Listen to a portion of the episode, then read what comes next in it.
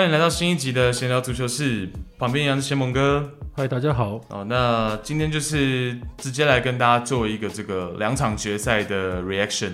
对，好，那首先，好，我们直接先聊这个刚刚热腾腾的这个欧洲杯的决赛。对，好，那意大利是一比一，然后通过点球大战取胜英格兰。对，嗯，那如果有。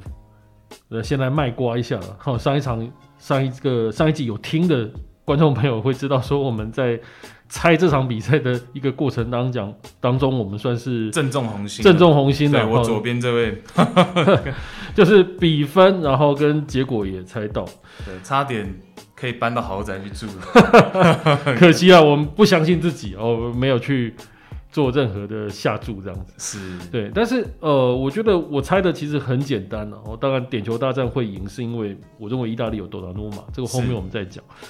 哦、呃，但是前段来讲，我觉得一比一是因为我认为意大利它是有进攻能力的，是哦、呃，但是只是没想到这个过程来讲，其实是有点让我们意外的。对，闪电进球的反而是英格兰。对，好，这个是我们比较没有想到的。嗯、对，而且。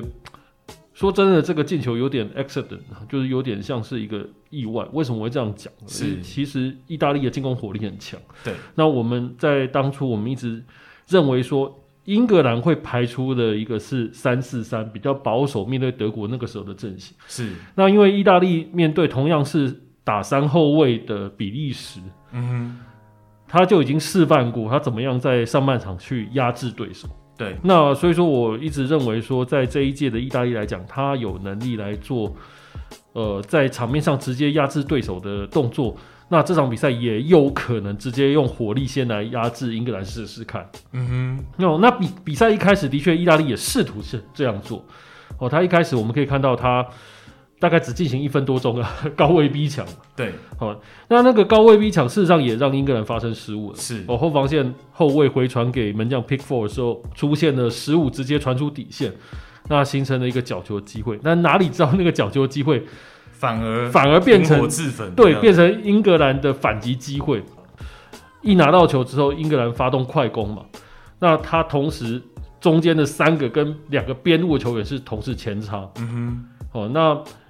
当然知道，我们知道他包括了呃 Harry Kane 呢，包括 Mason Mount 哈，在中路的三个前锋，他是很快速的前推，那他逼着意大利的后防线，他必须要赶快后撤。对，哦，那你也知道说，在这种快速反击的状况下。你又是前面是一个定位球，基本上你意大利的球员，你能够往后把阵型摆好就已经不错了。对，不太有尽可能的回防，然后稍微站位就不错了。对，嗯，不太可能说，呃，中路有派人多的人去把这些对手的球员给挡住。对，而且 Trippier 很聪明的哦，有队友像呃 Kyle Walker 叠瓦助攻上来，可是他就没有给嘛。对对对，哦，他选择直接在原地起球嘛。没错，他是很快。对，其实你 Luke Shaw 他的一个。转转移也是可以说很经典的，是哦，是就是。说一看对方后防线退很快，然后你这个 Emerson 也没有那么靠前，呃，那基本上那个 Trippier 就有很大的空档，是。球传给他以后，Trippier 直接传中，那个传中真的是很漂亮啊，对哦，翼位找翼位，找翼位，对，嗯、另外一边，那我觉得意大利也运气不好，是。哦，他其实你注意看那个进球。意大利的右边卫跟门将东纳努马其实是有封到封到角度了，呃，第二根门柱的角度，对，有封到，但是进柱就差那一点点，被 Luke Shaw 给逮到，对，Luke Shaw 的一个起脚很快，很果决，没错，没错，没错。哦，所以说在你的球员有反应之前，我就已经把那一个走到那个小角度里面去了。就算你已经封到那个角度，但是已经慢了，是。那这个进球也产生了一个决定性的影响，就是对这场比赛是。呃，接下来的一个状况是完全的不一样，对，尤其是在一开场了，那个整个气氛，对，我们看到这个贝克汉都跟这个 Tom Cruise 击掌击掌了嘛，哦，所以两个世界上最帅的男人在击掌，你看过吗？真的，在瞬间气势上，其实英格兰在那个开场之后，其实是会有一个呃再进一步的机会的，对，坦白说，哦，嗯，那可惜就是英格兰。没有办法把握接下来的机会，其实他接下来也也有类似同样的状况。对，哦，这两个边的一个互相配合，再加上前面三个前锋的冲锋，这个快速攻防转换，其实接下来的十五分钟里面，英格兰至少有一到两次再进球的机会。对，他用的方式就是说，我们之前看到呃葡萄牙打德国队那场小组赛。好，那你在打三中卫两翼位的体系去打到四后卫的时候，你本身是可以利用到球场宽度的。没错。好，因为对手是四个后卫去盯防你，呃，球场宽度的时候呢，会有一定的这个空档会露出来。嗯哼。好，那他是选择让那个 Trippier 跟 Luke Shaw 两个翼位各自拉在边线，我去吸引你的 Emerson 跟 Di Lorenzo 出来。好，等于说稍微往我这边边线去靠。哦，那会拉开你。意大利边后卫跟中后卫之间的这个间距嘛，对，哦，那像 Mason Mount、像 Sterling 就可以去往那个地方斜插，好，所以这个是一个就是三中卫打到四后卫体系的一个方式，没错，哦，但是在十五分钟左右，哦，具体时间就是在十五到二十分钟之间，我们看到 Jorginho 有一次倒地嘛，对，他的脚有这个疑似受伤的情况。哦，那意大利的这个主帅曼奇尼其实做了一个我认为是整场比赛，其实我认为是足以影响整场比赛的一个耳提面命，对关键的调整啊，对，就刚好久基尼奥我也怀疑那个倒地有没有故意的成分，当下看是有点想说是，可是结果没有嘛，所以会不会是给对，那这个都是可以在当下我实在是觉得那个倒地是很有智慧的，因为争取时间，对你让意大利有喘息的空间，对。我那时候看到是感觉上有点这样刚刚好了，是。然后曼奇尼就是先在场边比手画脚，那个时候镜头带到，我想说他是在跟谁讲话，是哦。那他比了很激动，然后结果他对方还没听懂，他就比手势说你给我过来这样，好，然后结果是 Chiesa 过去，好，那这个前后发生的变化就是说 Chiesa 会去盯防 Luke Show 对，好，那因为在前十五分钟开场的时候呢，这个 Chiesa 跟跟他同一侧的这个 Barella 其实两个人在。啊，防守对象上、沟通上有一些重叠的问题，是。啊，迟迟没办法通过自己在场上的这个沟通去调整过来，所以啊，曼奇你直接去这样制定，就是说，哦，那在高位逼抢上，Barella 去，好，那你 Chiesa 就是专门好好的去跟防 Look Show，好，那这样就能够去屏蔽掉我们说的这个啊三中卫体系去运用到球场宽度的这个问题嘛，对，啊，因为你盯防了一个。好，那所以这个调度上，我觉得直接让英格兰在阵地推进的这个欲望就下降啊。对对，然后刚好那个时候，Southgate 也做了一个真的是很决定性的一个调度了。嗯，哦，他就是把自己的防线后收，然后想要纯打反击。对，哦，纯纯利用前三个来打反击了。对，那这个这个状况有多严重呢？其实我们可以从数据来看，嗯，我觉得整个上半场结束之后。英格兰竟然只有一次的射门，对，而对手有六次，然后控球时间英格兰是百分之三十五，对对手当然就六十五。对，前十五二十分钟有四十六，好，那后面的二十几分钟掉到了三十五。对，你就会知道说后面那一段时间英格兰有打得多被动。对，哦，他等于是说他接下来二十五分钟他只想守城嘛。嗯哼，你一个足球赛说真的。你要守完九十分钟，真的不太可能了。不是真的被大家说说久了，真的莫里尼奥化，真这个也很严重。对，后面真的 Mourinho 化了，所以，但这就是真的是有的时候你要守一比零，就需要点运气嘛。对，这个也不能说他错，但是下半场明显就运气差，然后你再加上后面你被追平，有些关键调度是出现了一些瑕疵。那当然，你就是被讲的真的是万劫不复。我觉得就是迟迟没有把你的这个反击的呃针对性或者说策略性真的做出来。我们没有看到他有一个很好的、很清晰的反击的套路去争取一下，起码自己的一些呃推进，然后后防线的一个疏解。对，基本上在后面都没看到，所以这个是我觉得比较大的问题。没错，所以说你注意看下半场的时候，当然待会玉婷还会讲嘛，就是。在下半场的时候，意大利也有关键上的调度，是哦，因为我们知道下半场说实在话，英格兰运气也不好了。对哦，你在呃这种马竞式的打法的情况下，其实你最怕就是定位球吊球，真的。对，而且英格兰本身在这个定位球的防守上，或者说进攻上，也不是他的弱环。对对对对，这在你可以说从这个对德国那场比赛你就看得出来，英格兰在这一届他的后防，包括 John Stones，包括 Maguire。他的空中的统治力一直是很好的，对，而且找人也通常不会有什么大的这个疏漏，对对对对，对。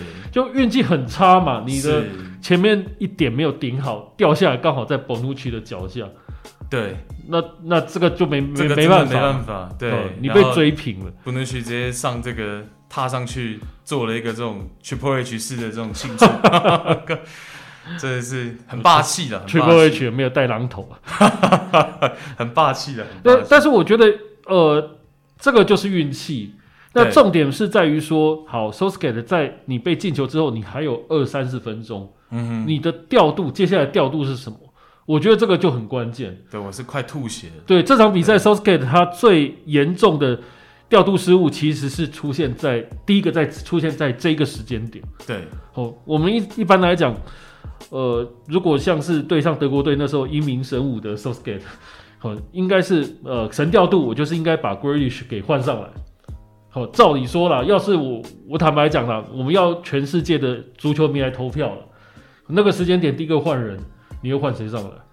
应该九成九都会想说换 Grealish 吧？是哦，结果换了一个萨萨卡，他是想要变阵的哦，他把萨卡去兑换到这个 c h i p i e r 然后从这个三四三又换回我们说的前两场八强跟四强打的这个四二三幺嘛，四后卫的阵型哦，我们可以理解了。但是就是还是希望让萨卡的速度哦，通过他的速度去直接的打一些身后的反击球。但但是谁规定说 Grealish 就只能打这个三后卫？我坦白讲了，这个这个到后面有点结果论，因为我认为啦哈，嗯、因为呃足球是这样子的，你球员是有一定的体力体能限制。对，那今天其实你。任何的球队都一样，你的体能消耗到比赛后段都差不多。对，你的阵型维持其实是更困难。对，好，那如果是这样子的话，呃，你真的需要这么坚持，就是我这一套阵型一定要 for 这个人来打吗？因为那个情况其实英格兰真的需要一个突破点，需要一个持球点了。对，而且而且呃，Jack Grealish 在 Aston Villa 也是打的四二三幺嘛，哦，所以。就是刚刚新蒙哥讲的，未必一定是要放萨卡。那我认为放萨卡就是还他还是太保守，哦他还是希望去打这种过顶的一脚长传，去找这种萨卡跑身后这种模式。哦，我会觉得这东西还是太保守了，因为我们讲就 Grealish 其实很像是呃全盛时期的 Eden Hazard 那种感觉，就是你可以在场上去制造很多的犯规跟回合数，甚至是定位球。哦，那这个东西其实也很适合英格兰在最后二三十分钟发挥啊。当然，就是二三十分钟刚好二十几分钟是够的嘛。对。然后你一直坚持要去打 Spinazzola 受伤后的那个点。嗯哼。我觉得他一直在坚持这件事情。对。那问题是 Emerson 今天打的保守，他也没打得很差。哦，你这个意大利到后面他的。虽然说他有试图在前线做一些反击，但是我们知道意大利这一届他的优点就是说，我的攻防转换很快，嗯哼，我的逼抢之后，我的回推，其实我个人是有能力去做到这件事，我只要两三个人就够了，他不太需要边后卫去上去帮他做回推，尤其是 Emerson，我相信 Emerson 在这场比赛他的任务一定比那个 Spinozzola 在的时候还要更保守，嗯哼，所以说他们在比赛的后段，其实意大利他的后防线的维持是很好的。那如果你今天只是凭一个四二三一，然后边路是是一个小朋友沙卡，我觉得真的不太可能。我觉得要撕开对方的后防线，真的要去要一些运气的。那你今天明明有更好的一个武器，你为什么不用？对，而且意大利整场比赛这一次的策略，这场比赛的策略很像是开幕战打土耳其，就是说，嗯、呃，他让 Emerson 推上去之后，一旦 Emerson 推上去，其实会在后场控球，像是三中卫。哦，但是是纯粹我说最后一条防线会是站开的，就是呃 Chiellini 然后 Bonucci，然后 Di Lorenzo 会回收，嗯、等于是呃 Chiellini 直接会去补这个 Emerson 的身后，变得有点像三中卫的打法了。就是说在控球的时候，对对，所以你有没有看到经典的嘛？就是萨卡要跑身后就被 Chiellini 直接。就抓起来，对对 对，就直接把他给抱起来了。对，那就是因为在那个位置，其实 Chiellini 在那边的了哈。那作为他的经验来说，他不太可能这么轻易的去让你过掉他。嗯、所以，呃，这个是他就是强弱边嘛，就像我们打土，就是讲开幕战打土耳其那场是一样的。对，嗯、那大家都看得到 Grealish 对德国的作用，嗯、然后后来呃在对丹麦的时候的作用。对。那你都看到了，那为什么这个时候不早点换他上来？你为什么要坚持一定要到延长赛才需要他上来？这个是我比较不解的一点。这个就有点像我们当初在骂勒夫，德迷在骂勒夫，你的挤牙膏式的换人是一样的。是，我觉得还是偏固执、啊，偏固执啦。嗯、哦，就是说你一定要非得 game plan 到那个时间点，原本设定的时间点才要换，你不会去看厂商的比分上的变化跟自己的需求是什么。对，而且我觉得 Southgate 索斯盖特还是偏，又更有一些这种呃喜爱球员区别性的这种色彩了。而且他会被骂的更严重，是因为他对丹麦其实就已经干过一次一样的事情。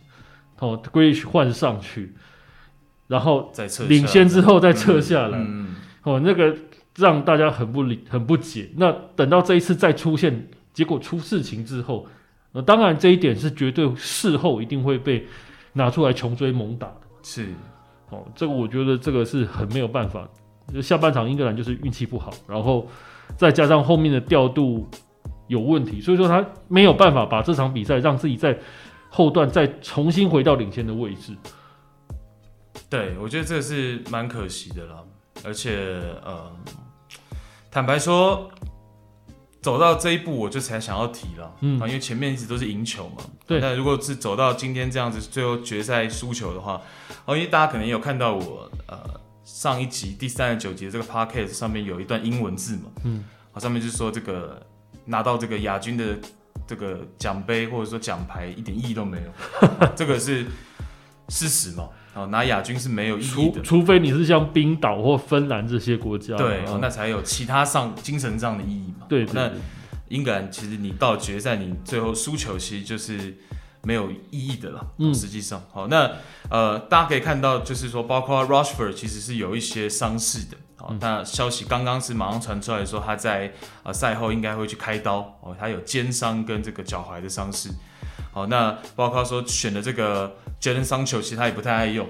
好，那这个时候其实就要提到了，我们最开始在讲名单的时候，那你呃 James Ward-Prowse 为什么不带？嗯哼。好，那其实如果多带了一个后腰属性的球员的时候，呃，因为大家知道其实 Henderson 也有伤，他能上场的时间其实也都在很尾端，所以。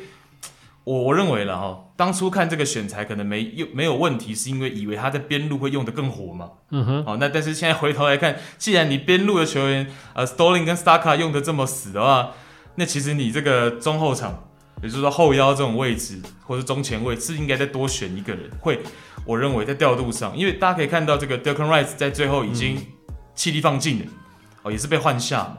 好，但是回到最后点球大战的时候，其实 Rice 在自己的西汉姆联的母队是主罚手的。嗯哼。好，那因为体能的关系，你必须必须在 overtime 先把他换下去。好，那如果你有一个这个后腰的这个多一个中前卫或者后腰的选择的话，其实你在阵型上调度上，而或许把呃 James Ward-Prowse 摆上去，那 Rice 就可以少一点负担，你也不一定要把他换下来，对吧？所以这东西我觉得选材嘛，这个我们也是边。通过我们边聊边总结，其实玉婷刚刚讲的，当然，呃，我们之前说真的的，大部分在进到决赛之前，我们对 Southgate 的都是正面，我们不太去想到这层，我们都是正面评价的啦，因为他换 Grealish 的时间一直都还勉勉强强了，换上的时间是 OK 的嘛，对，那他那一次被换下很奇怪，但是至少英格兰领先嘛，对啊，所以说这个而且十一打十，所以说这个也比较没有那么大的争议了。那当然不是说我们。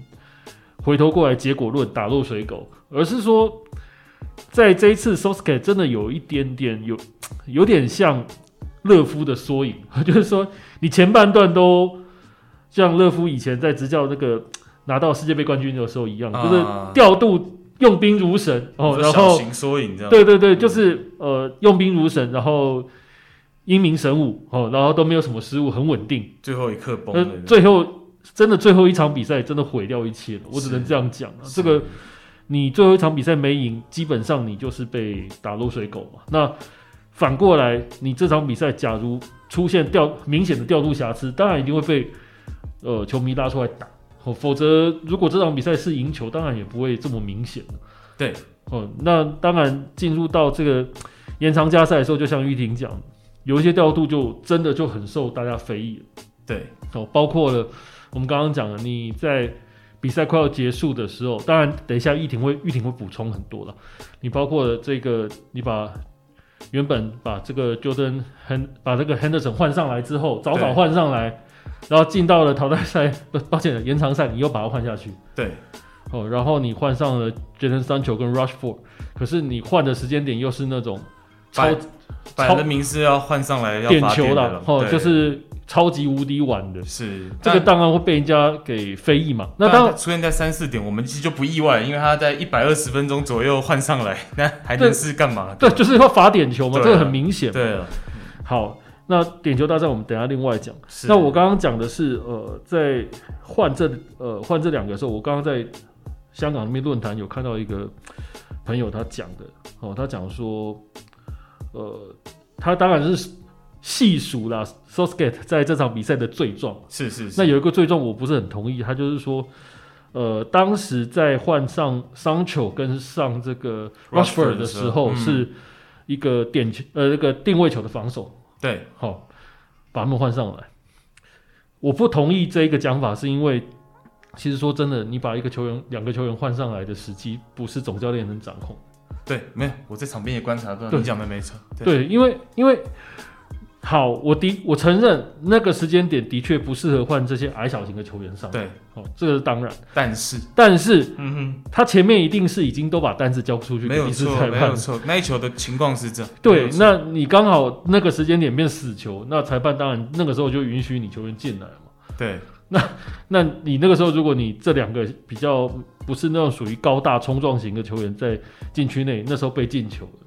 你真的也只能摸摸鼻子认，因为那个情况是在前一次死球，其实就已经差点能换了。对，好，那结果呃，可能其实意大利也蛮聪明的，好，那个死球就是马上快快快抛出来，因为其实他们也是呃，我认为啦，我们等下会看数据，就是说，我认为意大利的场上球员也是知道说，呃，你们要换上来这两个球员，以数据上来说，可能是你们两个罚球经验稍微丰富的球员，所以他也是快发，因为就是如果都没死球，到最后。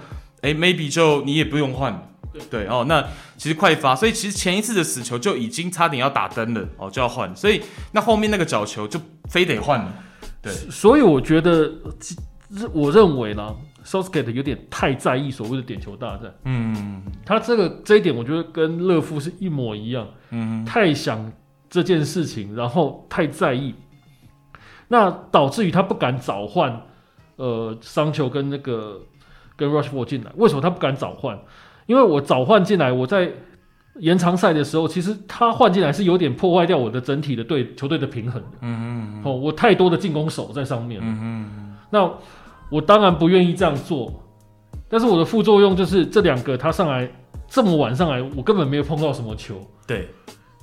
所以说这就是两难的地方，因为我，我早换是破坏球队阵型，怕输球。嗯。那我晚换。For 点球大战，问题是这两个人上来，他也没什么机会碰球，他热都还没热。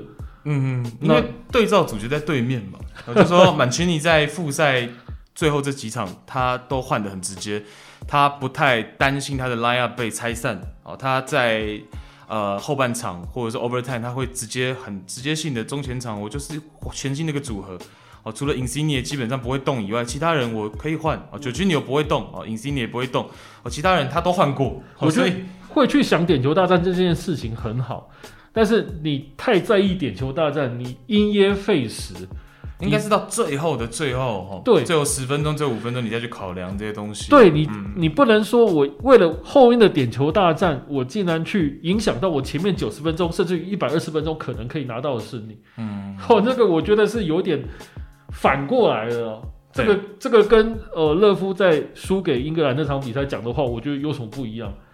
就就真的是很夸张啊！勒夫那时候就是赛后的记者会，不是说我觉得我会打点球大战，所以说我后面换这么慢，那就跟我们那个时候猜测的是一样嘛？对，就跟我的猜测是一样。那那这个就是因噎废食嘛？你因为你为了后面可能的点球大战，你反而去影响到你前面的调度。嗯，我这个我我觉得这个是大家呃大概。所有总教练在思考打这种淘汰赛的时候，你要去做衡量的啦。你到底要不要为点球大战去牺牲到这个程度？对，主要还是两个，一个就是上半场太早收了了，然后再来就是真的你 Grealish 上来，因为大家也看到这个意大利的这个右右边后卫 Di Lorenzo 其实啊、呃，通过这么多场的消耗，他这个位置一直都没有一个很好的轮换之后，他其实体能上。早早就有点不太能负担了嘛，所以才要设置我刚刚说的那个 Chiesa 那个盯人嘛。哦，假设 Di Lorenzo 真的还能像可能前一两场这样子这么的体能充沛的话，那 Chiesa 大可不用再回防。所以啊，这个点如果 Grealish 放上去的话，绝对是会有成效的。对，而且大家明明看你对丹麦的时候，嗯、那时候 Grealish 一上去，Sterling 一换位，两个人在左右边的。给对方的两个边位的后防线的压力有多大？对，这全部人都看见了。但是你为什么这场比赛你非得要拖到延长赛才要去做这件事情？这我完全没有办法理解了。对我，所以我我只能从一直以来我都跟大家讲的，他没有很爱 Grealish 嘛，这个是真的，我觉得只能这样，也许只能这样解释，因为他一直都觉得 Grealish 的之前的一些品性啊，可能会破坏掉他球队的一个。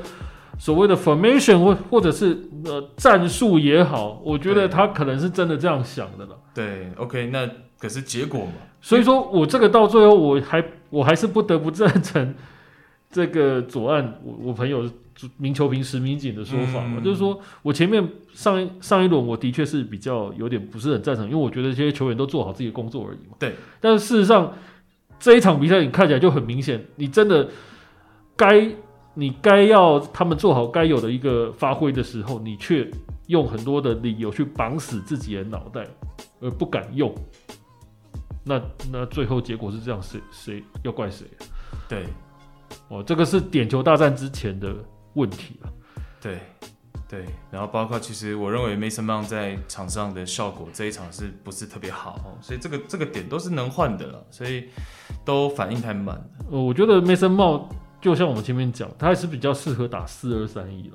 对，那你你等转换成四二三一的时候，他已经没什么体力了。对对对对对对。好，那你还不如早点把他换下来。你还不如一开始你不要用 Mason Mount 嘛，你四三三的时候，你前面摆个 Jadon Sancho 试试看也可以啊。对，因为我们就讲说，在二十分钟过后回收之后，其实 Mason Mount 在场上他的这个目的性没有这么明确，就是说我在攻防之间，好，我到底。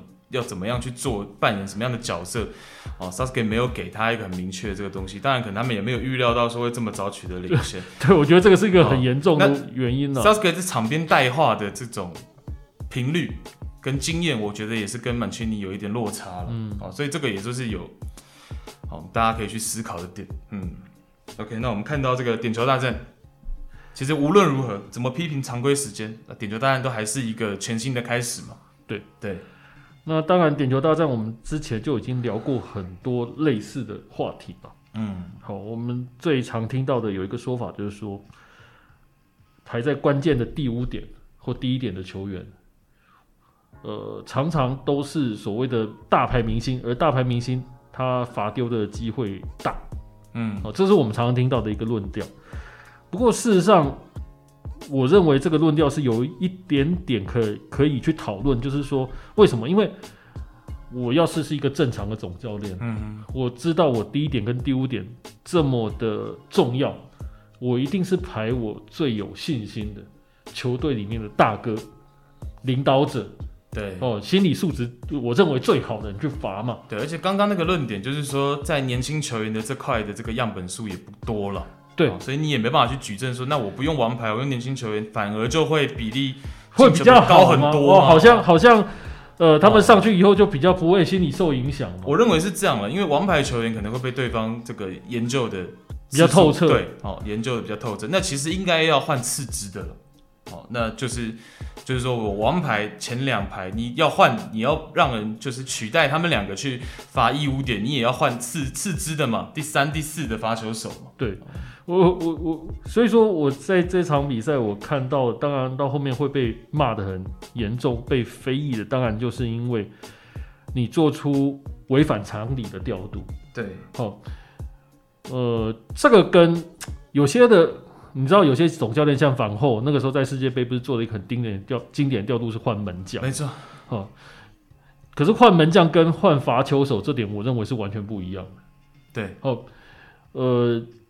今天在板上也有球迷跟我讨论，他就说，嗯，他觉得门将受到的压力也很大，哦，罚球手的压力也很大。你呃，不能说门将就没有压力，嗯，但是我要我要回应的是说，为什么换门将的，呃，是比较有道理的，哦，因为其实门将说真的，他的压力还是远远小于罚球手。嗯，我必须要这样讲。没有，而且当年荷兰那个门将的，对？我们那个数据，我们就不讲名字。对，那个那个时候还没扑成功过一次，那当然要换。对对对 那怎么办？对啊，对。那对于我来讲的话，嗯，我会觉得门将为什么他的压力是比较小？第一个就是说，门将上去去扑点球的时候，我们知道一个点球进球率，大家都知道大概是七成左右，对，百分之七十。那门将没扑到，其实很正常。对，哦，大家不会去，不太会怪门将啊。坦白讲，大家只会怪你罚球手没罚进，不会，不太会去怪门将的。这是第一点，所以说他压力其实是小的。第二点是一个门将在上面，他其实有五次的扑接机会，最少有五次。嗯哼，那他这一点他没有守下来，他下一点他还是可以再拼回来。嗯，哦，他其实是有这样的一个心理上的一个优势的，所以说他，我认为门将是比较不会紧张的。相对的，相对相对来讲，我不是说他不紧张，嗯，但是比起罚球手来讲，他的压力是比较小的。对，哦，而且说实在话，有些门将他在前面已经扑了一百二十分钟了。嗯哼，哦，那他当然他的热身什么的，我认为都没有太大的问题。嗯哼，哦，所以说我会觉得原则上门将的优势是存在的。嗯哼，哦，但是相对来讲，你罚球点这些球员，你上去的时候，那些心理就很重要。对。而且玉婷应该也是有找到一些，就是为什么会这样调度的一个数据啊，可以跟观众分享。我觉得这个是比较可以拿来平衡一下，为什么 Southgate 要这样换啊？对，先补充刚刚那个，刚刚那个其实很多例子嘛。好，我脑海里面最接近的就是一八一九赛季，大家可能有印象，这个莱斯特城打热刺。好，然后这个那个时候莱斯特城的主帅普埃尔是把 Jimmy Vardy 从替补席换上去，嗯，换上去的第一个 touch 就是要罚点，对，好，然后就罚丢了，哦，所以其实这个都是有一些案例的啦，这只是补充刚刚先蒙哥刚讲，好，这个难度是有，而且 Vardy 耶，对，他本来就是主罚手嘛，对啊，而且也信任他，对，而且他是属于心理素质比较强的，对，可见就是说在场边这个热身，但是我没有在场上奔跑哦，所以还是会有一些落差了。对，当然，对，哦，但数据上就是说，因为其实我今天看完球也是满脑的这个疑惑跟不解。嗯、那但是我看了一下数据，就是说如果我们把呃非友谊赛以外的正赛都算进去，对，好，连青年队的时期的比赛都算进去的话，英格兰这些呃 squad 里面的球员。到底是有没有比后罚的这三位，我们说年轻的罚球手罚丢的这三位好多少？嗯哼，好，经验上，那其实呃，Jadon Sancho，Jadon Sancho 其实在呃整个生涯罚进过九球，罚失一球。哦，当然九球有五球是在青年时期啊，然后呃，Rushford 是十四进球，然后两次是被扑掉，哦，然后 Saka 是一球。哦，然后他有另外两次一进一失是在友谊赛，这个我就没算。哦，然后呃没有登场在这个五点里面的这些球员呢，哦，那像是 Luke Shaw，像是 Kyle Walker 这两个边后卫都是没有罚球经验的。嗯哼。哦，然后 Phil Foden 甚至 Calvert-Lewin、Ken Phillips 都没有过这个罚球的经验在常规时间。嗯哼。哦，然后。呃，像是 Reece James 是一次进一次没进，然后 Trippier 是两次没进，然后 Grealish 是进过一球，可是那个时候是在一五一六赛季，然后在英冠。哦，然后 Jordan Henderson 其实呃，大家可能会觉得他后面接任这个 Gerrard 成为队长，可能有蛮多罚球的机会。嗯。哦，实际上扣掉友谊赛，他也只有在一四一五赛季进过一次。哦，然后其实他最近有罚丢一次，在友谊赛就是在六月份的国家队。所以种种的，我们可以去有一些蛛丝马迹啊，去判断说为什么 source gate 包括说为什么把 Henderson 换下去，就是为了要呃罚点嘛。好，那 Rushford 在数据上、经验上确实比他好。好，然后 Henderson 在呃前一个月的友谊赛才刚刚罚丢过呃点球。哦，类似这样了，只是提供大家更多的一些角度去，去思考了。对，然后 Southgate 的这个思维是怎么样了？因为确实，起码说第三点的 Rushford 跟第四点的 j a d e n Sancho，呃，在整个职业生涯的足球生涯的这个呃发点的次数经验是全队最高的前两个。哦，包括 Harry Kane 不算的话嘛。哦，所以呃，当然第第五点的 Saka 可能会是大家比较值得去思考的了。我我觉得其实。这样反过来讲啊，如果你不考虑罚球的经验，你纯粹去想这些人的呃，可能场上的经验值就好了。嗯，我觉得如果是这样的话，把原本的那些后卫往前提，会不会反而比较好？哦，比如说马怪尔他放在前面点，我觉得就罚的很好啊。我觉得前两点，我不相信马怪尔他有很多的罚点机会了。坦白讲，不，我相信我没有去查数字。我相信大家看到前两点的安排，我认为都会觉得 OK。对我，我是觉得很好的。Harry Kane 摆在第一点啊，因为其实英格兰一向在点球大战都比较。呃，虚嘛，因为过去的历史等等，对，就是对他们心理是比较不利的。对，那我认为队长摆在第一点，Harry Kane 也做出了一个非常好的点球的示范。对，好，所以其实，在前两点罚完之后，那个感觉其实是应该有机会。所以，但是第三点呢，就开始是有一些变化了。嗯、那所以说，你说亨亨队没有被换上，就因为那个友谊赛没有罚进那个数据，我觉得其实他是可以考虑说，不要。被这个换换下来。哦，你可能 Rushford 换上来，再去换另外一个更后面的顺位的罚球手，我就搞不好，譬如说 Phillips 哦，或者是 Kyle Walker，我我我不知道这样子会不会更适合。坦白说，我认为呃 Southgate 的这个策略跟以往我们排五点的策略不一样，它是一个先甘后苦哦，它是一个由高到低啊。坦白说，是这样。以他这五点来说，刚好是一个最好的发球手。往后一二三四，对。但是沙卡上第五点，我觉得这个应该大部分的人都没办法接受了。对，但是他的排法，在我看反而是一个高到低嘛。如果如果是我同样是前五个人来排，嗯，这五个人我搞不好第五点我就放 Rushford 这三球。对，好，那呃萨卡你就放在第三点嘛。你要射丢的，我还后面还有得救。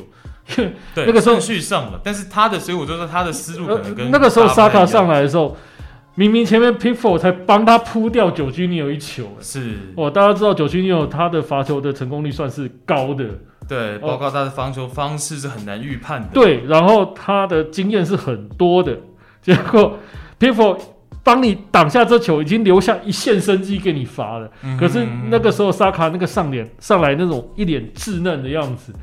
我我坦白讲，我真的对他是很，我觉得替他很很有点有点觉得不值啊，有点难过。就是你真的被放在一个这么一个历史性的一个关键一刻上来罚哦，嗯哼，我觉得这个压力对于一个二十岁不到年轻人来讲太大太大了。是了，但是我觉得撇除年纪，呃，应该是这样讲，现在的这个。任何的这个体育竞技年龄层都越来越往下去修嘛，好，所以大家看到各项运动，棒球也好，MLB 啊，NBA 也好，呃、其实年轻球员，呃，我们要给他就是说后续的信心呢、啊。我倒不是说这一次，对，但是我赞我赞成，但是沙卡，我觉得沙卡跟。Jadon Sancho 跟 Rushford 的经验值还是差蛮多的嘛？是的，只能这样讲嘛。这个我会认为他是这样子层递式的，他就是希望说前面的好表现，我就全部已经把他拉下来了。我前面的先把他赢下来，我后面的就有信心，就是说，哎，气势能延续。结果从 Rushford 第三点断了哈，所以当然我觉得 Rushford 是这三个人里面罚的比较好的，起码他是用他自己的一个方式去观察门将，只是 Donnarumma 的这个。重心保持的太好了，到最后一刻都没有让 Rushford 发现，哦，所以 Rushford 在起脚的时候才观察到，然后赶快要求角度的时候去要拉大一点就中柱了嘛。对，但我起码觉得他是一个比较合格的了。哦，那后两个其实就都受他影响了，因为呃 Rushford 没进，然后就看到后面两个的表情，然后桑丘没进，就看到萨卡的表情更凝重，哦，反而是这个顺序，呃，让后面上来越没经验的那一个人扛越大的压力哦，所以。嗯然后我看完多纳鲁马，真的就跟我之前为什么我会猜意大利点意大利点球胜，嗯，那个理由一模一样，因为这个压迫感太足，这个球员对压迫感太重，对，你必须要称赞 Pickford 防防的已经算很好很好了，对，Pickford 本来就是铺点能力还不错，对，但是但是你比多纳鲁马的那种，对身材上的身板上的对对对对对。压迫感还是有差，一个快两百公分，然后手长脚长，然后又是那种。看起来真的是霸气很足的感觉了。对，我觉得 Pickford 是个很特别的人，他看起来很神经质，可是他会一直给自己鼓舞的那种门将。我觉得 Pickford 是一个很有趣的门将，他让我觉得有点像那种英格兰的青少年那种感觉，是，就是一个可能他有自己的激励自己一套，其实反而精神面貌是很足的，因为其实像呃，我们看到，我觉得像一个 bad boy 了。对，我们看到四强战就很英伦的感觉。对，对，但我们其实看到四强战这个无奈西梦是被 Jorginho 直接是重心一下就失去了。对，好，那这是 Jordan Pickford 其实是用这种鼓舞自己的方式，包括他在这个同为这个英超赛场可能。相对上来说，经验会丰富一些吧。好，我觉得他已经做到他该做的。对，哦，那一点能扑掉，其实给了自己国家很大的信心。真的，真的，我觉得、嗯、真的就是很可惜了。这个明明他那点已经救下来，其实照理说，九局你有那一个球，他本来应该要把比赛关下来了。他那一点其实是以今天的 PK 大战来说很关键、最难的一个点。对，他两个门将来说，他那个点是最难扑的，因为那个。已经被听牌了，是第一个。对，对久居牛是一个这么好的点球手，包括判断的难度又最高，对，所以结果九军牛被防罚下来，你看到九军牛那一瞬间，其实他已经对，因为这个他已经跪下来，他已经觉得本来应该在我这边 close out 的，对对啊，我应该要 close out，结果我被挡下来，你知道那个心理的压力有多大？你知道，我完全可以理解为什么多纳鲁马最后防下来了，他还有点愣住，他没有庆祝，我觉得。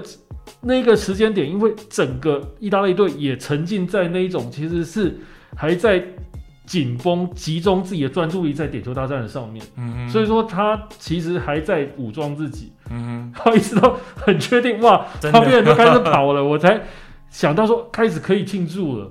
我我觉得这可以理解的。其实这个我就要讲，呃，在之前点球大战 Young Sommer 哦，就是瑞士的 Young Sommer，他他们在瑞士跟西班牙、呃、对跟。在西班牙之前那一场，他们是对法国啊，对，也是点球大战。对对对。那最后央松嘛，其实他守下来之后，他很冷静，因为他他也怕最后有可能这个脚离线的问题。对对对。所以说他没有先庆祝，因为你先庆祝，可能到最后被拉回来。这个裁判的指示。对，心情落差。其实他是有顿一下，他看旁边，确定大家都已经哇没问题了，他才开始庆祝。对，无奈席梦在四强赛也是，其实都会看，都会看一下。一下哦，所以说我对现在我觉得，呃，门将的习惯都是先专注到最底，是哦，不会说我扑下来就哇冲出去，因为说实在话，你那个时候在被 VAR 判完之后，你再回头过来守，那个你的那个专注度会走掉。对，呃，所以说我会觉得尴尬是自己。对，哦，所以说我觉得其实你可以看到，就可以知道说这场比赛这种。张力是多大了？嗯哼，我们 Pickford 真的已经做得非常非常好了。对，我觉得萨卡在成长嘛，啊，就像我刚刚讲的，现在这个这个代价我觉得也太大了。是了，但是我觉得也未必嘛，因为现在各项运动，呃，很多这种年轻领袖。是的，对是的。好，那呃。尽管他这么年轻，我认为这个东西说不定还会让他嗯成长的更幅度更大，都不一定。对，这个、但是但是我觉得的确第五点，英格兰有更好的选择啦，只能这样讲。对，当然就是说先蒙哥那个论调了，所以会有更好的选择。但是在数据上确实整队，所以我为什么讲选人上未来我们，因为其实我们这么多人，不止我们在做频道嘛，这么多的这个足球的频道或者是、嗯、呃 YouTube。国外的也好，其实没有人去聊到说，诶，英格兰这个 squad 只有 Harry Kane 是一个好的主罚手，就是我们本来就认知他是好主罚手的人。哦，其他人其实，在母队他都不是。哦，数据上我刚刚就讲，这个意大利萨索洛的队长 Berardi 一个人大于英格兰全队，所以，所以这个有的时候，所以当初我们在想说为什么不带 James Ward-Prowse 的时候，没有去想到这个逻辑。好，那。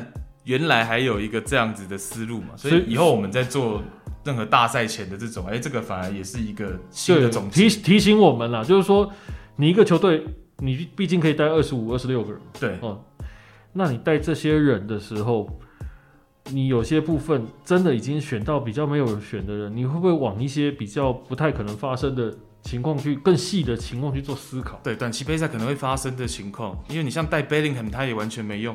那为什么不放一个呃，起码在点球大战可以上场的球员？就是你这样讲，德国队就更惨了。我还是继续骂勒夫啊，因为他连他连辩证都没办法，他连、啊、他是真的是用人是更保守。对他，他连辩证哦，要把它换成四二三一都没办法。那你说这样的总教练，嗯，你要他来带这支球队，那当然就一定是输，就是很正常的啊。是啦，啊，因为你根本你的调度是一点弹性都没有，硬邦邦的。对，啊，你足球赛，尤其是淘汰赛，大比赛的淘汰赛本来就是瞬息万变，嗯，那你没有办法有任何的柔软去因应每个可能的发生的状况，真的就是会这样子。所以说，我们这一次为什么大家会呃一再的去称赞所谓的满奇尼，他就是对于这种事情的应变是很快的。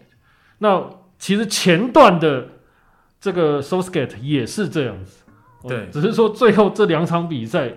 真的，尤其是冠军决战，他真的就调度失误是有的，还是看得出来的。对，我觉得这两队还是我们不会变了，就是说，即便赛果是这样，但这两队其实还是我认为这一届的、呃、表现最好的两队。对，两队是 game plan 的纵深拉的最长的，就是说比赛会开赛日他们还要更前面就已经去做很多的这个布局跟安排，嗯哼，市政等等。但是显然满群尼的准备再。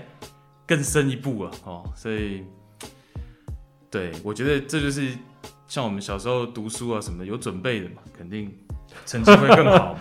而且他手上的牌他又用的这么好，我觉得这是很重要的。对哦，你说这两队的球员身价有差吗？当然有，这个总和当然是有差距。嗯哦，那只是说，呃，你比起做好工作或者是应用球员，把他的一个。特性给发挥出来，显然意大利是做得更好一点啊。对，而且他把很多的球员在这一次短期杯赛的发挥，能够发挥的比在母队在俱乐部发挥的还要好。嗯，这就知道说他的这个短期训练集训，然后这种成果真的是蛮惊人的啦。其实，对我对大家都不要花忽略一件事情，就是说，呃，这是国家队的比赛，对，然后短期杯赛，那其实，呃。你在打这种比赛的时候，大家训练时间都是很短的。没错，真的。嗯，嗯，那你要发挥到战力跟这个俱乐部一样，我觉得那个很困难，很困难。虽然说有是有可能做得到，像这次意大利，我就觉得做得很好。对，最后再举个例子，譬如说像 Bernardeschi 也很已经很久没看他走左路了，上来也是很明确，他就是放在左路，嗯，哦，去做一个顺足的这样子的边锋的角色，所以他都安排好了了，哦，很多东西他不是临场才想，他是都已经设计好。然后点球大战的时候，他的排点又很稳稳当当，对，他把可能上一次稍微有一些，哦，那我再换一下，这个这个就回应到过去的我们讲的嘛，嗯，你。到了这种决赛大场面的，你的调度真的就是结果论。好，假如你今天赢球了，嗯哼，然后你的神、你的不正常的调度都会变神调度了，嗯哼。但是如果你是输球了，不好意思，你前面讲的多做多多努力的事情。全部都变成调度上的瑕疵了。确实，这个、这一届来看的话，真的很明显就是这样子。像曼奇尼这一次的用人，他就因为他从上任意大利主帅的时候，他就讲说他呃他选人上他不会有任何的其他的顾虑，嗯，嗯，就是你的表现让我觉得 OK，我就会入球，没有其他的这个感情上的考量，嗯、我这种个人情感的考量他没有。所以以这些赛会来说，他也是胜过这个比较用人为亲的某些主帅嘛。那 对，那准备这么优良，也是再胜过英格兰一筹，所以最后夺冠，我觉得也是实至名归了，完全没有疑问的一届冠军。对，那就恭喜意大利人，是暌违五十六年了。嗯，对，那当然了，就是你如果说大赛冠冠军的话，上一次的大赛冠军也就世界杯嘛。对，哦，就二零零。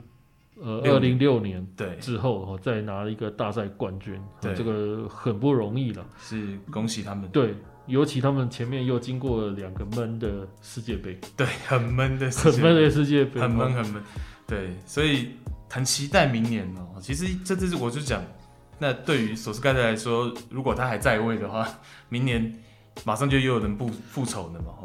我我我我觉得啦，索斯索斯盖特哈，嗯，叫他下台的呼声一定有了，很难下是不是？对，但是坦白说，你要怎么样找下一个教练？我觉得这个是重点嘛。如果我是，我觉得是，对我如果是英格兰足总的话，我坦白讲，我会告诉你，好，我换教练很简单。那我下一个教练是谁？那他能保证说我从现在开始的主训计划到明年的这一年半，短短时间内我能把事情都做好？那个人选在哪里？哦，你有没有能能不能告诉我？对，我觉得这个这个太困难了，也不好寻觅了。对，不好寻觅了。对，就像法国队也不敢割舍 Deschamps。我觉得我觉得不太可能，嗯、除非你像德国队那个状况，那很明显，而且他自己自己就提早已经说他要退了嘛。对，哦，所以说德国队他当然就换，但是呃，他至少换的是一个安全牌。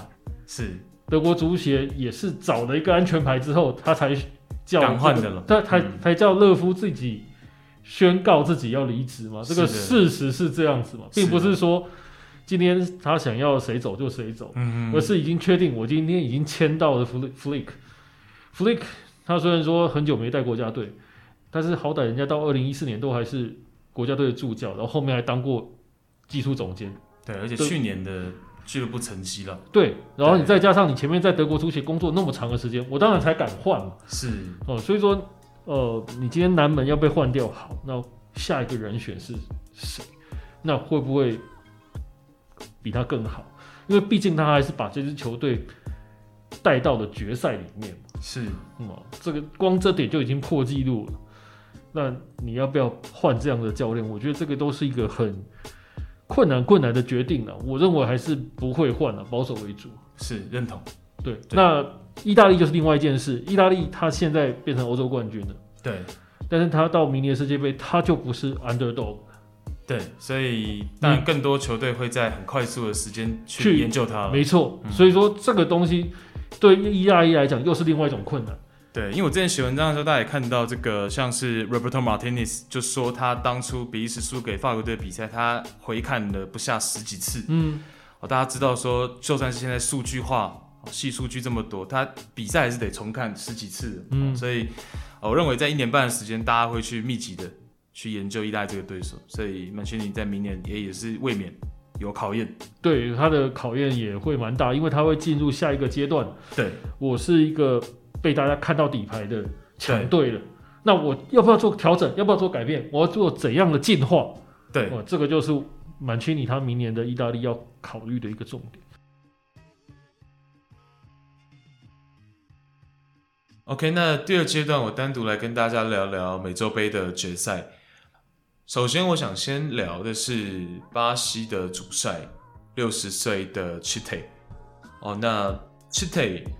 巴西国内是一直都富有盛名的，然后被誉为是非常非常有执照天赋的。啊，那他的生涯轨迹呢，就是我们俗称的学院派的主帅。啊，因为他三十岁就开始成为俱乐部主帅了。啊，也就是说他的球员生涯非常的短暂，然后比较呃不值一提，没有这么的亮丽。哦，那他三十岁就开始在国内俱乐部生根。然后，尤其是在哥林多人的时期呢，是创下了比较多哦辉煌的记录，包括了二零一二年的世俱杯，然后包括五年的这个五个赛季的执教呢，二夺八甲的冠军。好，那尤其是他前四个赛季执教完了之后，因为第四个赛季联赛来到第九名的位置啊，所以呃退下了这个执教的身份。然后事隔一个赛季之后呢，又重返位置，然后马上在回来的那个赛季呢，就又夺冠。所以实际上在巴西很多球迷的眼中呢，他就是穆里尼奥，他就是瓜迪奥拉这样子的存在。啊所以二零一六年由他来去执掌国家队的兵符是蛮多巴西球迷很满意的。哦，那二零一九年呢，他也率领巴西队。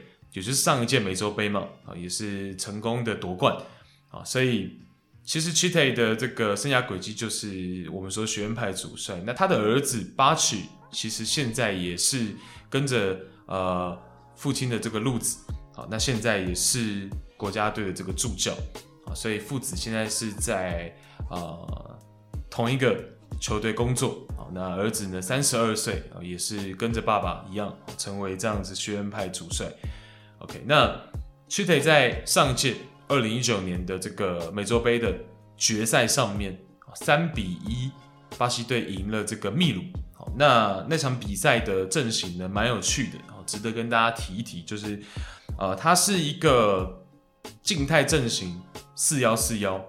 好，但是在球队持球，也就是巴西持球进攻的时候呢，哦，阵型会变成是一个四四二。好，那那一个四四二比较有趣的是，中场的这个四呢，会有点像是一个 box，像是一个正方形。好，那是两个后腰，然后前面是两个前腰。好，那顶在最前面的呢是两个边锋，各领着一条边路，这样。好，所以是一个很有趣的一个四四二。然后为什么能够成立这样子的阵型跟体系呢？就是因为啊，二零一九年当时巴西国家队先发的这个中锋呢，多半都是 Roberto Firmino。好，那大家也知道，Firmino 我们无论怎么定义他，是定义他是一个九号半，还是定义他是一个为九号，或者是定义他就是有十号位属性这样的球员都好。好，那他就是一个能够回撤中场去接应，然后成为球队另一个 playmaker 的这样子的球员。好，所以当时有他在阵中，在先发名单之内。哦，那 Tite 就是以他跟 Coutinho 作为我刚刚说的两位前腰。然后再搭上一个 B to B 属性的后腰，一个比较拖后防守型的后腰，好，然后再加上我刚前面讲的，靠在顶点的进攻阵型顶点的是两位边锋，那在当时是 Everton 跟 Jesus。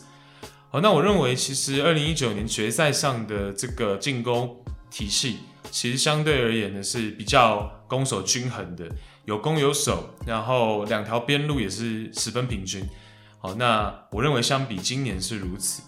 好，那我们就顺势看回来，呃，今年的这个决赛，啊，那是阿根廷一比零取胜巴西。好，那同样我们从 Tite 巴西的这个视角来看，哦，因为我的文章当中有提到，我认为 Tite 在下半场的呃第一个换人，第一时间的这个换人呢，其实是有一些撞上枪口的。哦，他在下半场的第一时间呢，一回来就让 Roberto Firmino 从板凳出发，好，然后替下的是这个有一张黄牌的 Fred。好，那第一个我认为时间可能 maybe 有点过早。那第二个是，其实坦白说，在换人的第一时间，我也不觉得有很大的这个问题，因为第一个我们刚讲的嘛，Firmino 的这个技术特点。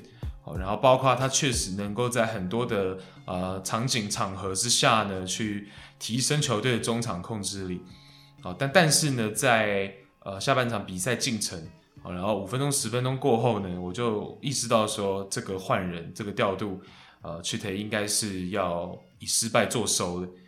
那原因是什么呢？原因是因为呃阿根廷在上半场二十二分钟由 Di Maria 率先破门嘛。好，那当然那个破门呢有很多的配角。好，包括了巴西队在中前场，呃的这个施予压力呢比较松散。好，那再来就是巴西的这个左后卫 Lodi 呢，在防守上，在判断落点上面有一些瑕疵。好，那所以呢才会有 Di Maria 这样子奔袭身后。当然，这个奔袭身后呢完成度非常高，然后招牌的一个挑射。好，那造成的就是说，呃，阿根廷能够率先取得领先嘛。好，那在随后的第三十六分钟呢，Di Maria 又想要故技重施，同样是奔袭巴西队防线的身后啊，但是这一次呢是自己的这个左脚踝呢有一些疑似的受伤，哦，所以赶紧就是在场边有一些治疗啊，哦，赶紧去观察。好，那这个时候呢，阿根廷的少帅斯卡洛尼也很迅速的在场边给予场上队员指示，就是他希望在。上半场的最后十分钟，球队能够在两条边路局部做到施压。好，那起初我可能会有一个思维是说，这个会不会是因为阿根廷前面三十五、三十六分钟，哦，确实他体能储备比较充分啊，因为他没有做任何比较激进的防守安排。哦，那是不是在上半场的尾声，把体能做一定的释放，好，以保这个一比零的比数呢，能够顺利带到下半场？哦，但是结果而言呢，斯卡洛尼是希望这样子的部署能够一直延续到比赛的尾声。哦，那实际上就是直至下半场的第七十九分钟左右，啊，才真正的阿根廷才把防线收窄。好，那在此之前呢，都是一直维持两条边路局部的施压。哦，所以在对手这样的安排之下，我就会认为 Tite 在下半场一上来就把 Fred 撤下。是有一定的风险的，好，这个当然他肯定也知道，但是这个是确实是有一点点的这个赌博，好，那原因是什么呢？第一个是呃，Firmino 我们都知道他回撤中场的能力很强，好，不管他是围九呢还是九号半，但是即便是这样，九号半他回撤的纵深还是有限，你说中圈前沿就算，但很难再真的回到所谓的我们说中场的腹地去做呃怎么样的接应啊。那其实这个是超出九号半的范畴的。好，那这是一个。好，那再来就是说呢，实际上呃。Fred 他的能力在上赛季二零二一赛季呢，其实在曼联是有所成长的。好，包括我们说曼联在欧霸杯的决赛，其实为什么没有办法在常规时间就拿下胜负？某方面也是因为 Fred 在那场比赛呢有一些伤情，没有办法先发出场。好，所以在没有了 Fred 双后腰的组合当中，没有了 Fred 这个广义的 B to B。把它撤下之后呢，在后腰的这个区域，在后腰的这个范围呢，就只剩下单后腰的 Casemiro。那问题就来了，就是当只有一个单后腰的时候，阿根廷是能够去做一些针对跟布置的。好，那他的针对就是他让双前锋 Lautaro 跟 Messi 去切断巴西的两名中后卫 Marquinhos 跟 Thiago Silva 和单后腰 Casemiro 的这个连线联系。好，那。这个就会造成说，那 Marquinhos 跟 Thiago Silva 只能去往左右两条边路去组织推进，啊，因为我没办法找到我的后腰位置的球员呢去组织啊，所以这样子一往两边输送，是不是恰恰就刚好撞上了我们刚讲的阿根廷在边路局部的这样子的施压？好，那再一点刚没讲到的就是说，阿根廷为什么能够比较便利的在边路去做施压？那就是因为他们的这个阵型四四二。然后比较趋近于平行中场这样子的四四二呢，其实它在两条边路天然的很便利，就能够至少三人至多四人的这样子形成一个呃局部的人数军事优势啊，所以啊、不管巴西队怎么样去转换边路，阿根廷都能在呃那一条边路呢去形成一定的这个围剿啊，所以这个部分就是我会觉得说，你把 Fred 这么早的撤下，哦，那你把一个在后腰位置。的出球点，然后你把一个能够接应两个中后卫出球的这样子的球员呢，呃，过早的撤下的时候，其实就会变成说对手更好的去针对。那何况是对手本来在上半场最后十分钟就亮剑，他其实就让你看的说，我其实在边路是有一定的这个部署的。那所以我会觉得这个稍微有点欠考虑了。好，但是为什么我会说 c h i t 其实还是有思考到这些东西，是因为。呃，下半场一上来也是有看到，好，他会去利用到 Marquinhos 跟 Thiago Silva 以及右边后卫 Danilo，尝试从后防线直接用一脚比较啊、长距离的地面长传去找到 Firmino 的位置，好，但是阿根廷的与之应对也非常快，哦，他用另一种方式来去应对，是他利用他年轻的中后卫亚特兰大二十三岁的这个 Christian Romero，好，那 Romero 呢有非常好的覆盖范围，好，能够离开位置，然后迅速的上抢到 Firmino 想要回撤背身接球的那个地方，好，让 Firmino 没有办法这么舒服的转身，也就没有办法去做到后续的这个组织或者是推进，好，只能把球往后回倒，好，所以这个就是两边主要的，我认为一个博弈的关键点了，好，但当然后续。呃，巴西在场上呢，也是有尝试用不一样的进攻路线，譬如说，呃，直接去找这个 Richarlison 的右路，走一个直线，让 Richarlison 跟阿根廷的这个左边后卫 Acuna 去做一个单对单的爆点的这样子的方式。好，那其实也有一度奏效，但是那个奏效时间就是非常短，哦，可能是一两次的 play 之后呢，就被这个阿根廷呢迅速的去导正。好，那斯卡洛尼是通过一个换人。好，那让这个 t a l i a f i c o 呢上场，然后把 Acuna 往前顶，好，让让 Richarlison 呢面对不一样的防守者，一个全新的防守者，好来去应对。好，那譬如说让内马尔去更多的去内切，好，然后去进攻这个禁区前沿中路的这个腹地，然后通过 Firmino 可能斜插啊等等的去把空间带出来。好，但是这样的方式，同样的，刚刚的那个 Romero。我们讲的阿根廷这个年轻的中后卫呢，也是用同样的方式，及早的离开自己中后卫的位置，来去呃逼抢上抢内马尔的内切的这个这个位置。好，所以我认为阿根廷的这个见招拆招，在这场比赛，斯卡洛尼是更胜一筹了。好，那从 line up 上面也能看到说，因为斯卡洛尼是更年轻的四十三岁的主帅啊，所以他更大胆一些。比起四强呢，它的 lineup 是有啊诸多位置的调整。像是我们可以优先看到右边后卫的位置哦，这场比赛是用的二十四岁的小将 Gonzalo Montiel 啊，那而不是前两场复赛去使用到的 Molina 啊，那 Molina 就是一个进攻属性比较强哦，他上前助攻能力比较好的这样的右边后卫。好，那 Montiel 相反，Montiel 是一个防守比较稳健的年轻右边卫。好，那这场比赛呢，其实他镇守的这条边路呢，是内马尔比较常走的，巴西的进攻侧的这个左边路。好，那呃，蒙提耶的表现呢，怎么称作好呢？他在第八十九分钟才领到了第一张黄牌，我认为这已经是一个很稳健、很称职的这个表现。好，那再来就是我们刚刚提到这个亚特兰大的二十三岁中后卫 Romero。好，那 Romero 其实在六月份的时候就受伤了，然后在前面的复赛环节呢，一直没有办法上场。那在这场决赛之前呢，他是请缨上阵。好，那斯卡洛尼也是同意了他这个请求。好，那我认为在这场比赛就如同刚刚所说的嘛，好，Romero 在这场比赛扮演的呃角色是相当关键的。好，那他现在在 Transfer Market 的市场身价呢，也是来到了三千万的欧元，其实是非常值得大家去多多关注的中后卫。好，再再来是 Depot。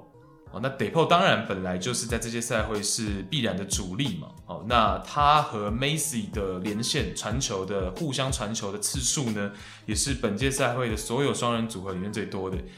那再再来就是说，我现在录音的当下，Depot 是加盟了西甲的卫冕冠军马德里竞技。啊，那这也是我认为马德里竞技在这五年十年以来呢，算是最优良、最棒的一次引援了。好，那。呃，Depot 当然跟西蒙尼是同乡，好，那像是这场比赛这样美洲杯的决赛呢，他也是专门去伺候内马尔，好，那专人伺候十九次的对抗呢，也成功了十一次，好，当然这十九次对抗不是全部都是跟内马尔嘛，但是呃，他在一对一盯防给予身体的这个部分呢，是做得蛮到位的。那再来，他在原母队也是队长，所以我认为这个对于马竞下个赛季再更进一步是有很大的一个一个很真的是很好的一个补强了。好，那啊，西蒙尼向来对自己同乡的这些球员、优秀球员呢，也是关爱有加，好像是过去的这个 Beato，好像是 Correa，那像是现在的这个 Depot，好，所以我觉得是好事一桩了。好，那再来呢？像是 Di Maria 这个位置，其实斯卡洛尼这届赛会一直都用得挺省的。哦，他在先前决赛以前呢，只有在本届先发过一次。哦，但是在决赛上呢，斯卡洛尼很果断的就让这位经验丰富的老将做到先发。哦，那在先发层面呢，完成的是没话说。好，那这个制胜的一球，那呃那个调色真的是非常的经典。那真是有的时候只有迪玛利亚能够这么完美的去把挑球这件事情给展现出来，所以反观巴西的这边，其实我觉得 c h i t e 可能还是有一些要调整的啦，包括说他的阵容当中，这一次是让 Lodi 比较常站在左边后卫的位置，而不是他过去爱用的这个 Central。好，那包括呢阵中还有像是 Douglas Luiz 啊，像是 Vinicius Junior 啊，哦，像是 Militao 啊。Tite 要怎么样把所有的球员整合得更好？哦，那我觉得还呃有待思考。哦，那当中 Douglas Luiz 跟 Richardson 在奥运也马上会出赛。好，那紧接着呢，我们在奥运的比赛就能够看到这两位球员呢再身披巴西的森巴战袍。好，那。奥运的部分，其实巴西的阵容是非常非常好的，以总身价来说，仅次于西班牙，所以这个到时候我们还可以再啊进一步的看。好，那这个美洲杯的 reaction 就到这里，可能不是特别的详尽了，就是闲聊的方式跟大家一口气带过，呃，脑中现在所有的想法这样。那也是非常恭喜 Messi，非常恭喜 s o j a c u r o 那。呃，这一球员呢都拿到了向往已久的美洲杯冠军啊，尤其是梅西都大家替他特别开心嘛。啊，然后赛后我们也看到嘛，就是我在我们的 Instagram 上面也发了一张 Macy，然后 Neymar、Paredes 在场边坐在那边聊天，好，然后呃互相可能笑得很开怀这样子的赛后的一张照片，让我认为就是呃虽然大家都觉得内马尔童心未泯嘛，有时候在场上对于对手啊，对于可能过去对于裁判啊，然后对于这个球迷啊，可能。有时候不是这么的尊重，有时候可能场上有的时候没必要的花俏动作等等，好，但是啊、我认为在这样决赛啊，大家酣畅淋漓的一场对决之后，和自己的好友的那样的一个画面呢，其实是呃很经典的。我认为在一个决赛，一个很经典的决赛过后，一个很经典的一张照片，那这就是我对这一届美洲杯的一个感想。那就这集就到这里，OK OK。然后呃，有空暇之余的朋友呢，就是关注一下我们的 Instagram，对，好。然后如果我们之后有一些什么活动，有可能会在那里举办，哦，可能我想说，在这个五大联赛赛季之前来办一些预测啊，或者什么，大家可以参与一下。因为其实很感谢有关注我们的朋友了，对，呃，这一年一年来，其实很多人。就是开始去支持我们，然后去喜欢我们的这些讲，呃，你说闲聊也好了，讲解也好了，是。哦，我我们都非常感谢，那感激感激，对，那也有也有一些人会给一些指教，我觉得这都很欢迎，欢迎，绝对，因为说实在话，呃，当了那么久的球评，我都不敢说自己是什么多专家了，坦白讲是这样子，是的，是的，嗯，有很多，甚至于你自己有在踢球的。那也有可能你是在台湾足球界有一些呃专才的专业人员，我们都很欢迎你随时来跟我们分享你的想法跟意见。没错，那我们也不怕去，对对对对，我们也不怕去承认说今天这个我们东西讲不好，我们可能有一些东西是错的，我们也不不怕说我们去承认。对，欢迎大家交流了。我觉得足球这件东西有的时候是一个问答题，那可能在答卷的时候也没有人知道什么是正确答案。它有点像一个哲学吧。对对对，类似那种感觉。你你有一个广阔，对你有一个可能，可能是有一个冥冥中有一个道理存在。是是。但事实上，同样一场比赛，可能你看到的点跟我看到的点不一样。没错。你可能会觉得这个教练好，可是我觉得他很差。但是很有可能我们看的合在一起就是正确答案。对对，我们更全面的答案。没错没错。我只能说，我们看到的东西可能是。不同的角度去观察了，对，我们尽可能以我们的知识范畴去给大家一个不愧对我们自己的答案了。当然，当然，但就是提供大家参考，然后任何的意见再跟我们交流，我们都很欢迎。对对，OK，那就谢谢大家收听，也谢谢谢蒙哥，哦，谢谢谢谢蒙哥，拜拜。拜拜。